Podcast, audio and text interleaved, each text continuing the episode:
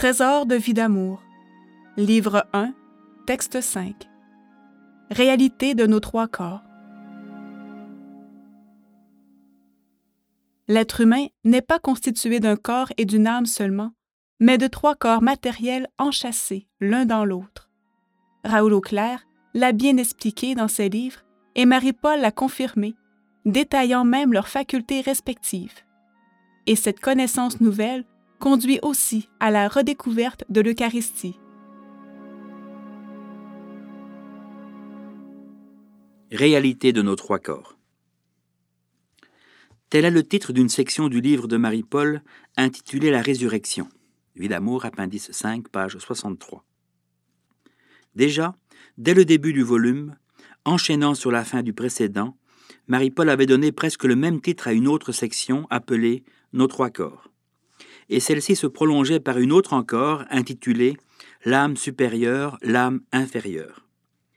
Une exclamation résume le tout quand elle écrit Quelle réalité que nos trois corps C'est en ces mots très clairs que Marie-Paul s'exprime, avant d'entrer dans l'explication de cette réalité, non pas nouvelle, mais nouvellement redécouverte par Raoul Auclair, et de mettre l'accent sur les facultés respectives du corps psychique, âme inférieure, et du corps spirituel, âme supérieure.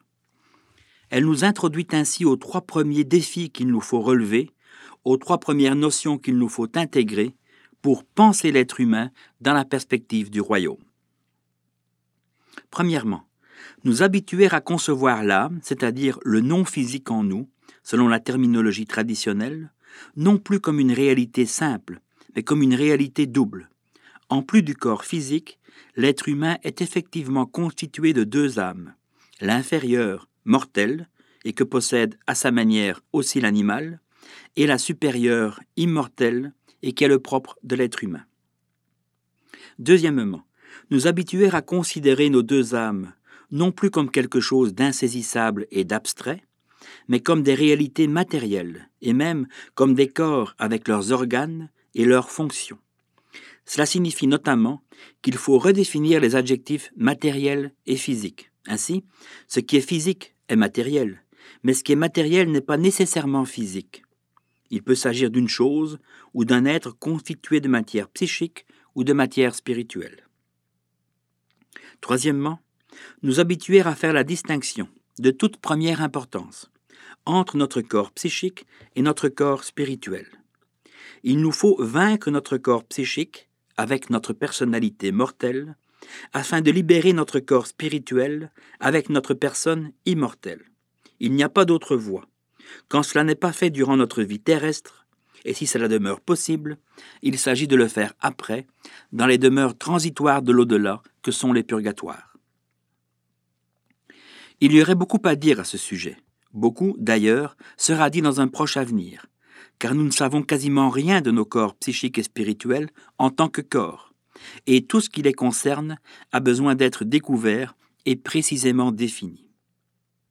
S'il faut aujourd'hui des milliers de livres pour contenir tout ce que c'est l'humanité du corps physique de l'homme et de la femme, il en faudra certes autant pour leur corps psychique, encore autant pour leur corps spirituel, et Dieu sait combien pour les interactions qui existent entre chacun de leurs trois corps.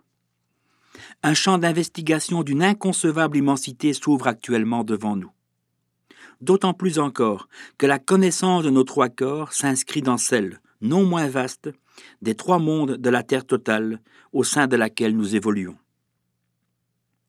Mais une chose est certaine, aujourd'hui déjà, le fait de considérer l'être humain comme étant constitué de trois corps, plus l'Esprit de Dieu qui est en lui, mais qui n'est pas de lui, nous permet d'appréhender certaines réalités d'une façon toute nouvelle, à commencer par la plus importante de toutes, où il est justement question d'un autre corps, d'une autre sorte de corps, l'Eucharistie, mystère de la transsubstantiation du pain et du vin, encore et sang du Christ.